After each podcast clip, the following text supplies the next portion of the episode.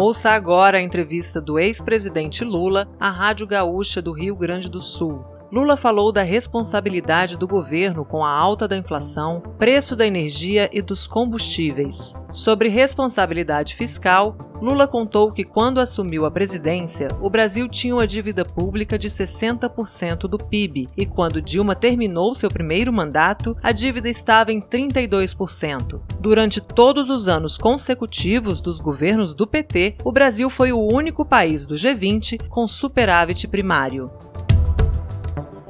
Presidente Lula, é, eu vou começar por uma contextualização para a gente entender a, as viagens que o senhor está fazendo pelo Brasil e ao exterior. O que falta para o senhor se lançar, ou o PT lançar o senhor oficialmente como um pré-candidato? Porque o senhor ainda trabalha, quando fala de eleição, na condicional. Olha, ô Leandro, por uma razão simples. Eu não tenho pressa para definir se vou ser candidato ou não. Uh, o partido já definiu que se tiver candidato, sou eu o candidato. Eu tenho que, obviamente, conversar com outras forças políticas, com outros partidos políticos. E quando chegar mais ou menos no mês de fevereiro ou março, é que eu vou conversar com o partido e vou decidir se vamos oficializar ou não a minha candidatura. Eu tenho andado pelo país e tenho andado pelo mundo para tentar mostrar para essas pessoas que o Brasil é um país poderoso, que o Brasil é um país que já foi a sexta economia do mundo, que o Brasil é um país que já foi símbolo da preservação ambiental, sabe, nessas últimas décadas, e que o Brasil é um país que teve uma ascensão extraordinária do ponto de vista da inclusão social, que mereceu respeito por todos os países do mundo e, e reconhecimento pela ONU. Então é o seguinte, o Brasil vive um momento de desesperança, um momento de letargia, um momento de ódio, um momento de discreto na política, e eu tenho andado para tentar mostrar para as pessoas que fora da política você não tem saída para o Brasil. Então, ou a gente resolve isso com política, ou a gente resolve isso organizando os partidos políticos, ou a gente resolve isso elegendo pessoas que tenham compromissos políticos com a sociedade brasileira, ou a gente vai de vez em quando fazer aventuras. E você sabe que a aventura não dá certo. Bolsonaro é um exemplo disso. Você sabe que o Collor foi um outro exemplo disso. Ou seja, toda vez que você tenta lançar alguém fora da política, que critica a política, que não gosta da política, o resultado sempre é pior. Sempre é pior. Então é importante que a gente discuta com a sociedade brasileira, porque no fundo, no fundo, é ela que vai decidir o futuro do Brasil a partir de outubro de 2022. Presidente, os esteios do seu primeiro governo, os homens eh, que trabalharam com o senhor, caíram por acusações de corrupção. José Dirceu foi preso lá no mensalão. Uh, Palocci, que foi o seu ministro da Economia, ministro da Fazenda, foi, acabou virando um delator da Lava Jato, fez acusações graves contra o senhor. Guido Mantega caiu também. Num eventual novo governo Lula, quem seriam os homens e mulheres fortes do seu governo e de que forma o senhor enfrentará as acusações de que a corrupção foi a marca do seu governo, tanto pelo mensalão quanto pelo petrolão? Ah, eu espero que você seja porta-voz da marca do meu governo, Rosane. Você sabe que se teve um governo nesse país que combateu a corrupção e criou instrumento de combater a corrupção, foi Lula e Dilma. Você sabe disso. Você sabe o que, que nós fizemos com a Controladoria Geral da República. Você sabe da lei da transparência. Você sabe da lei do acesso à informação que nós aprovamos. Você sabe da delação que foi nós que regulamentamos. Ou seja, nós criamos todos os instrumentos para fazer com que qualquer pessoa que praticasse corrupção, seja católico ou evangélico, seja petista ou de outro partido político, seja investigado corretamente e seja julgado corretamente. As pessoas que forem culpadas pagarão pelo crime, as pessoas que forem inocentes serão inocentadas pela justiça. É esse o critério que está estabelecido. Mas você, oh, Rosana, você sabe perfeitamente que a marca do PT não é a corrupção. A marca do PT é a maior política de inclusão social da história desse país. É a maior geração de emprego da história desse país. É a maior reserva internacional da história desse país. Você está lembrado que quando eu peguei o governo, o Brasil estava quebrado, segundo os economistas. Nós tínhamos uma dívida de 30 bilhões de dólares com o FMI, nós tínhamos uma inflação de 12% e desemprego de 12%.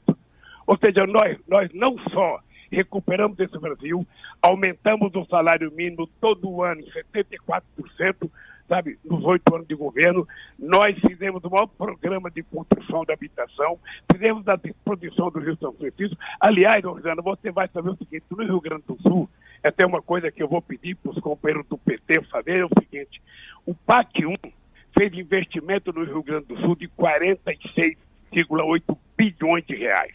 O PAC 2, que eu deixei pronto para a companheira Dilma, tinha 70 bilhões de reais para investir no Rio Grande do Sul. Eu poderia te dizer, Rosiane, que qualquer pessoa quiser fazer uma pesquisa, eu até convido vocês a fazer uma pesquisa, para saber se na história republicana desse país teve um partido e um governo que colocou mais dinheiro no Rio Grande do Sul do que nós. De estrada, sabe, de educação, de ciência e tecnologia, sabe, de água, de transporte. Ou seja, nós fizemos aquilo que nunca tinha sido feito no Rio Grande do Sul e os dados estão, a Universidade tem, o Centro de Pesquisa do Rio do Sul. Aliás, eu acho que o governador Leite sabe, porque ele sabe o que, que era aquela região de Pelotas antes de eu ser presidente, e ele sabe o que, que nós transformamos aquela região depois da duplicação da estrada até Rio Grande e depois da indústria naval em Rio Grande. Então, veja, o PT, os adversários vão sempre dizer que o PT tem corrupção. E nós vamos sempre dizer que quem praticou corrupção no PT foi punido, foi investigado, foi apurado. Nós transformamos a controladoria numa coisa muito séria nesse país. O portal da transparência já ganhou muitos prêmios na ONU, como uma das coisas mais extraordinárias já feitas por um governo. Portanto, eu dizia quando eu era presidente, o Rosano, o seguinte: só tem um jeito de você não ser molestado, é você ser honesto. E isso continua. Agora, o que eu quero efetivamente fazer na campanha é mostrar que é possível consertar esse país. É possível fazer muita coisa. É possível gerar emprego. É possível gerar benefício para o povo. É possível fazer casa, sabe? É possível cuidar do povo. Então, é isso que eu quero discutir. Por que, que nós largamos o Brasil fora do mapa da fome da ONU e hoje nós temos 19 milhões de pessoas em estado de fome e temos 116 milhões de pessoas com alguma coisa de, de insegurança alimentar. Por que, que nós deixamos o país quase com pleno emprego? Em 2014 era 4,7% de desemprego e hoje chegou a 15%. Qual é a lógica dessa perversidade de destruição das conquistas do povo trabalhador? E eu quero provar que é possível recuperar o Brasil. Presidente, a, a, antes da gente, a gente tem uma lista de pontos aqui importantes envolvendo economia, questões sociais, educação, mas só para fechar essa, essa, essa, questão que a gente abordou bastante aqui na nossa programação, inclu, uh, ouvindo seus advogados, pro, os procuradores, o próprio juiz durante o período da Lava Jato, né? lembrando que o STF anulou as condenações porque entendeu que a Justiça Federal de Curitiba não tinha a competência formal, redefiniu o Distrito Federal como foro, então o senhor ainda tem processos em tramitação. É, Uh, o senhor pode concorrer em 2022, mas eu pergunto uh, em relação à autocrítica, né? O senhor falou aí que, que entende que aquelas pessoas que cometeram ilicitudes foram investigadas e punidas. Qual é a autocrítica que o senhor faz como presidente, depois uh, líder político na época do governo da presidente Dilma, em relação aos escândalos de corrupção? O que o senhor faria diferente? Olha, eu criaria mais mecanismos de proteção da coisa pública não tem o que fazer. O presidente da, o presidente da República, o, o Leandro, o presidente da República não é policial, ele não é investigador. O presidente da República precisa receber informações e, quando recebe informações, ele pede que as pessoas responsáveis cuidem disso. Vamos ser francos numa coisa aqui, a Rosiane fez a pergunta. O Palocci não saiu do meu governo por corrupção. É, o no, Palocci, no primeiro momento, Palocci, só corrigindo, só, eu, não, ele o, saiu do seu governo num primeiro momento Sim, porque teve aquele problema do caseiro, daí depois é, é que ele foi. Então, foi a briga do Ministério da Fazenda com o caseiro e eu tirei o Palocci. Eu pedi para o Palocci se afastar porque não era possível um ministro da Fazenda ganhar de um caseiro. Eu pedi para ele sair do governo. Tá? Depois o Palocci foi deputado e depois ele votou em 2011. Mas não está vinculado a alguma coisa, sabe, da participação dele no meu governo. Agora, veja, isso serve para o Palocci, serve para mim, serve para você, Rosiane. Se você estiver no governo e você cometeu um ilícito, você vai ser investigada. O que, que nós queremos? Que a investigação seja bem feita. O que nós não queremos é que seja um mentiroso como o Moro ou uma quadrilha como o do Dallagnol a fazer investigação. Isso nós já temos prova, mais do que provada, sabe, da vinculação dessa quadrilha com o Departamento de Justiça dos Estados Unidos. E o objetivo, vocês sabem qual era? Era destruir a indústria naval, e vocês estão vendo o que aconteceu no estaleiro de Rio Grande, era destruir a indústria de óleo e gás desse país. Olha como é que está o preço da gasolina. Não tem explicação econômica, não tem explicação científica, não tem explicação sociológica ou filosófica do, do, da Petrobras ter que ter preço internacional num país que é autossuficiente. Não tem noção o Brasil tentar distribuir esse ano mais de 65 bilhões de dividendos para os acionistas minoritários em detrimento do prejuízo do povo brasileiro. Que estupidez que é essa? Que pois é, essa que questão é essa? Da, da política de preços da Petrobras é uma das perguntas que eu gostaria de fazer. Né? No, na época do seu governo não tinha tanta uh, clareza quando ocorreriam os reajustes dos preços dos combustíveis. Agora foi estabelecida uma política de preços que é essa paridade internacional. Ao mesmo tempo, os preços dos combustíveis têm subido bastante e estão entre as principais pressões sobre a inflação. Os principais fatores são o petróleo e uh, o dólar. Como é que o senhor uh, agiria dentro dessa questão? Mudaria a política de preços? Como é que agiria em relação ao oh. câmbio, que também afeta outras questões, além dos preços dos combustíveis? Deixa, Eugênio, você me parece que é economista, então deixa eu te dizer uma coisa, tá? Não tem explicação, não tem explicação nenhuma, a não ser pagar dividendos para os acionistas minoritários essa política de preço. Essa política de preço não é uma obrigação internacional. É uma Mas o governo federal da... é o maior acionista, presidente. Não, é uma decisão da Petrobras. É uma decisão da Petrobras. Eu viro e mexo, eu vejo o Bolsonaro resmungar, resmungar. Acontece que o Bolsonaro não governa o Brasil. Você sabe que ele não governa o Brasil. Ele não entende de economia, não entende de política social, não entende de futebol, não entende de sindicato, não entende de partido político. Sabe o que acontece? O Bolsonaro é uma anomalia do ódio estabelecido nesse país contra o PT nas eleições de 2018. O Brasil não merecia Bolsonaro. Ele não entende de preço da Petrobras. Eu duvido, eu vou dizer para você uma coisa. Eu vou dizer uma coisa para você.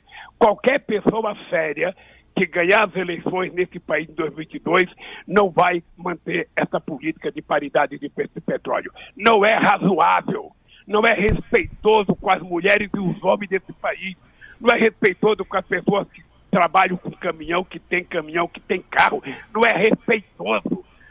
e qual política que o senhor implementaria nos preços dos combustíveis? A que eu já implementei uma vez. A que eu já implementei uma vez. Eu fui oito anos presidente da República, a Dilma foi seis anos. E a gente tinha, a gente tinha efetivamente uma política de preço compatível com a sobrevivência boa da Petrobras. Não, não existe esse argumento, esse argumento é eminentemente daquele complexo de vira-lata de muita gente nesse país. Se subordinar aos interesses das multinacionais que estavam preparadas para destruir a indústria de engenharia no Brasil, a indústria naval, a indústria de óleo, de, de óleo e gás, e tentar ainda fazer um acordo de receber 3 bilhões e 800 milhões de dólares, do quais uma parte é para o criar uma fundação. Esse é o problema. Então, uma coisa, uma coisa, ô, ô, ah, nós temos certeza, não vai ter essa política de aumento de gás, não vai ter essa aumento de política de aumento da gasolina, não vai ter essa política de distribuição de dividendos de forma alucinada como eles estão fazendo. Se alguém tem que ganhar alguma coisa, os acionistas merecem ganhar alguma coisa. Mas quem tem que ganhar por conta da Petrobras é o povo brasileiro, que é o criador da Petrobras. É isso. Eu, Eu vou dizer alto e bom som para não ter meio entendimento. Né? Nós não manteremos essa política de paridade ponto pacífico. Tem outro ponto que foi muito criticado quando foi aprovado que é, pelo PT, que foi o teto de gastos. Se o senhor for eleito, o teto de gastos vai ser mantido ou vai se mudar essa política também? O, o Querida Rosiane, veja, o teto de gasto só pode ser aprovado num país em que o presidente da República não tem autoridade moral para decidir o que fazer, o que gastar, como investir, onde investir. Porque, vamos ser francos, eu vou lhe dizer uma coisa, o que é que é responsabilidade fiscal. Eu fui presidente oito anos, tá? Fui presidente oito anos. Quando eu cheguei na presidência da República, nós tínhamos uma dívida pública interna de 60% do PIB. Quando a Dilma terminou o mandato, ela estava em 32% do PIB. Nós fomos o único país do G20 que durante todo o período que governamos o país fizemos superávit primário. Responsabilidade é uma coisa que você traz, sabe, nos seus compromissos políticos. Você não pode ter uma lei que impede você fazer investimento quando é necessário fazer investimento.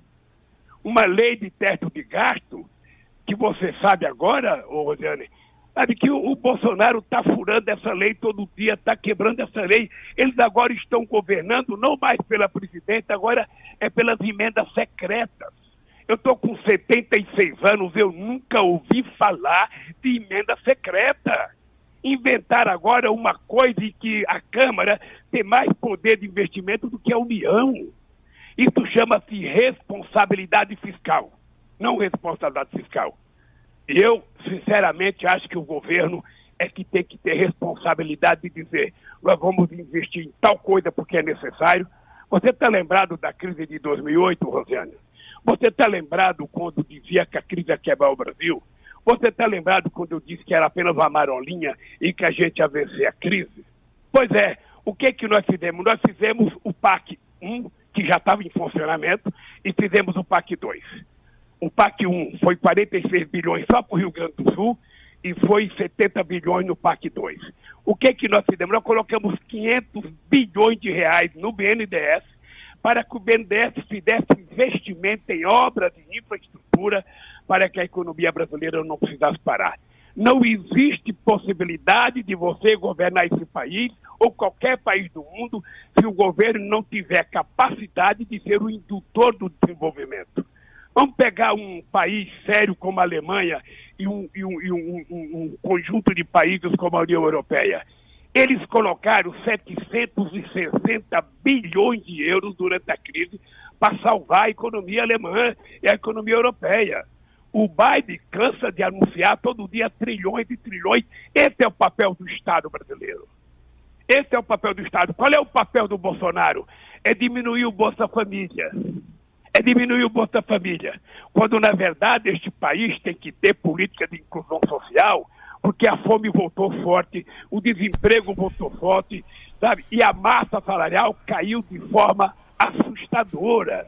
Então, nós vamos ter, vamos ter que fazer muito, mas muito esforço para que a gente tenha o Brasil.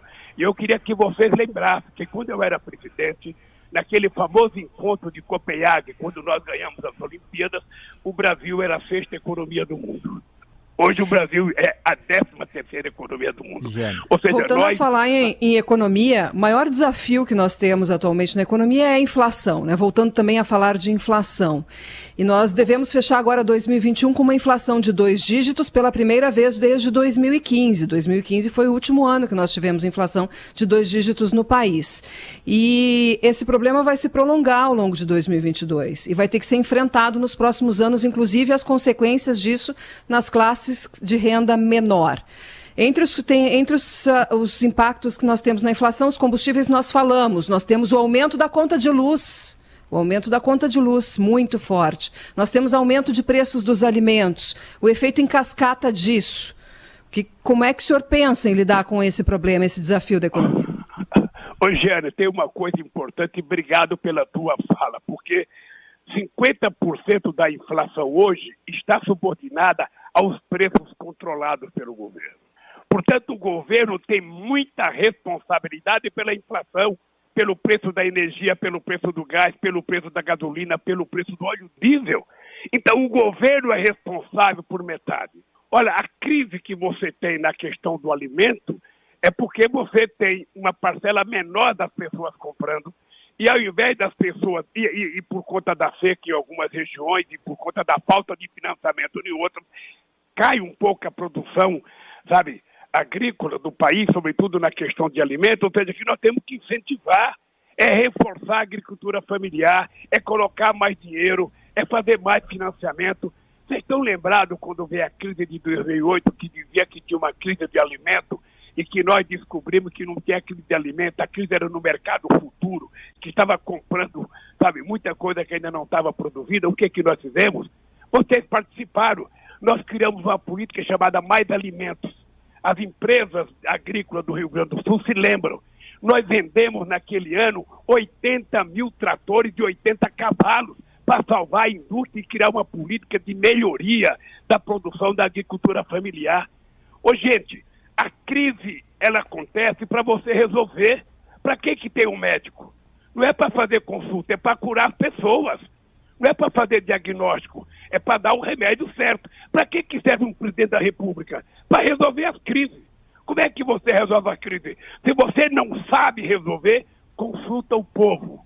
O povo sabe. É por isso que no meu governo, Gianni, eu fiz 74 conferências nacionais. Era conferência municipal, conferência estadual e conferência nacional para decidir as políticas públicas que nós íamos colocar em prática nesse país. Portanto, a única coisa que eu posso dizer para vocês é que o povo vai voltar a governar esse país. Quero saber do senhor a visão de democracia. Né? O Brasil tem muitas visões diferentes sobre o que é democracia. E uma declaração do senhor recentemente, numa entrevista, gerou repercussão e eu aproveito a oportunidade para perguntar. Daniel Ortega, na, na Nicarágua, Nicolás Maduro, na Venezuela, o regime cubano, são democracias? Oh, oh, eu, eu, sinceramente, oh, Leandro, eu, eu fico às vezes pensando é, como é engraçado. Eu, primeiro, eu não fiz comparação entre Ortega e Angela Merkel. Eu fiz comparação entre dois mandatos, ou seja, entre o parlamentarismo e o presidencialismo. Por que, que no parlamentarismo as pessoas podem ficar 20 anos, Margaret Thatcher ficou 16, Hamilton Kohl ficou 16. E por que, que no presidencialismo não pode? Foi esse o questionamento. A segunda coisa é o seguinte: a Venezuela acaba de fazer uma eleição agora, vocês devem ter acompanhado. Embora o presidente Maduro tenha feito a maioria de governadores, a verdade é que na somatória de votos a oposição ganhou.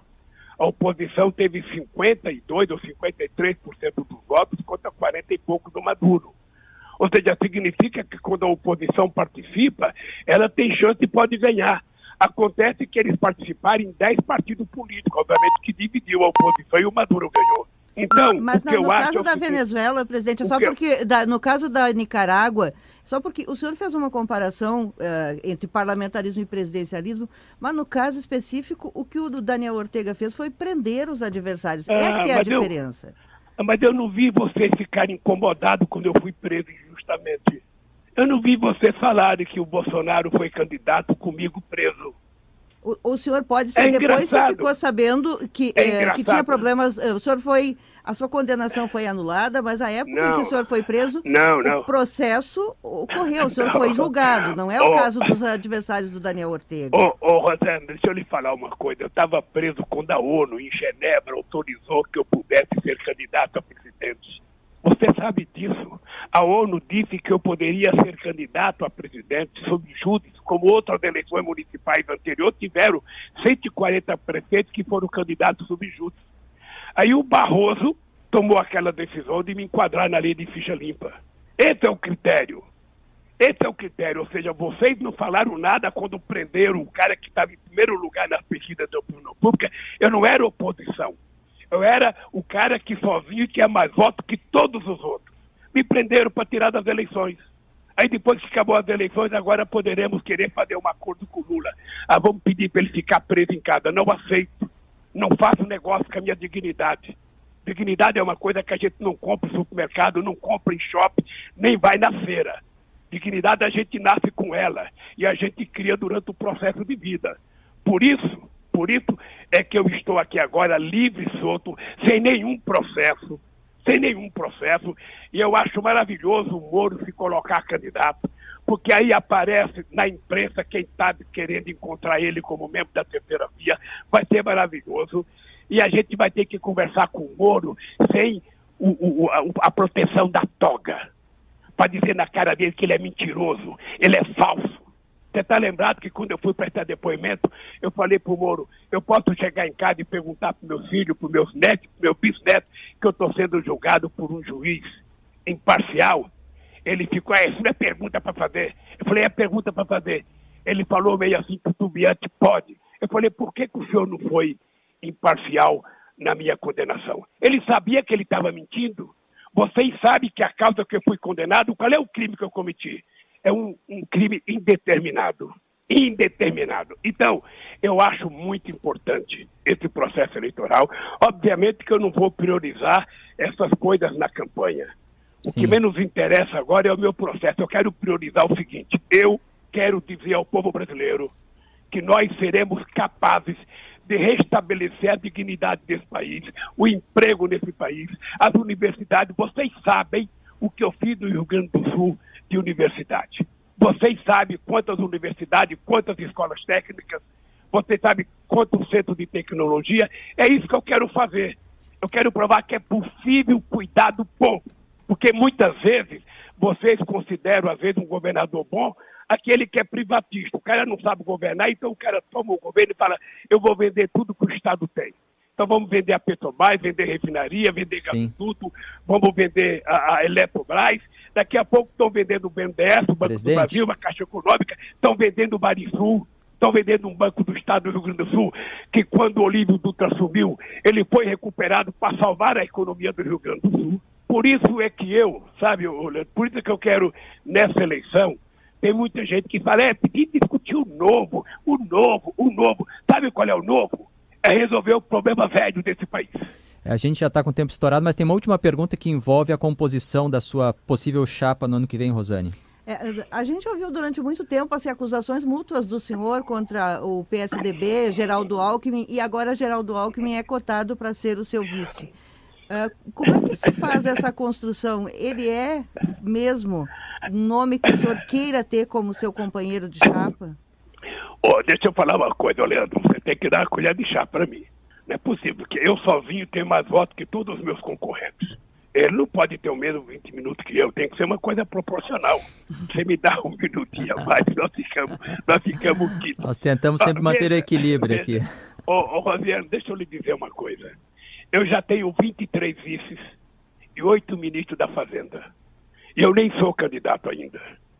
Veja, tá quando, eu fui, quando, é. quando eu fui presidente da República, eu tive uma extraordinária relação com o Alckmin. Eu tive uma extraordinária relação com o Serra. Eu tive uma extraordinária relação com a Ieda Cruz. Eu tive uma extraordinária relação com o Ricoto.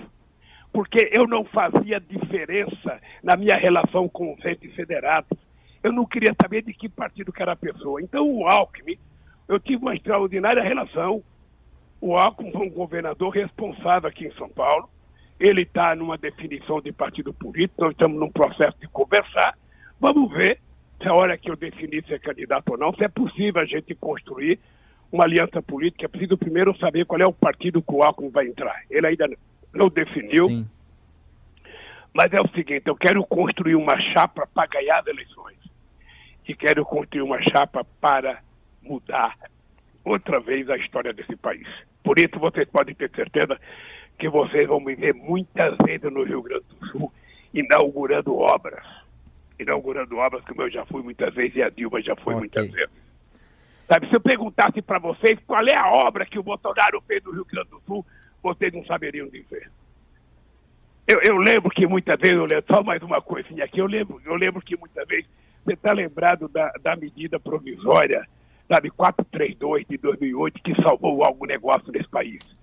Você está lembrado de um acordo que foi de 75 bilhões de reais? Se eu não faço aquele acordo, o agronegócio brasileiro tinha falido. Eu sei que hoje eles me criticam, mas eu estou isso para eles lembrarem, quem sabe um dia, eu falar, puxa vida, Lula, nós fomos injustos com você. Você salvou a gente quando a gente estava quebrado, você salvou a agricultura brasileira. Okay. Então, eu quero te agradecer, cobrando que toda vez que você me chamar, eu tenho que ter um minutinho a mais do que os outros. Daqui a pouco você vai levar um cara que tem Teremos muito tempo pela frente tempo ainda, até a próxima eleição, né? E, e, todos, os, todos os prováveis candidatos, e quando forem candidatos mesmo, também é, consolidados nos partidos, todos terão sempre o espaço aqui, um espaço eu, de discussão dos temas do Brasil.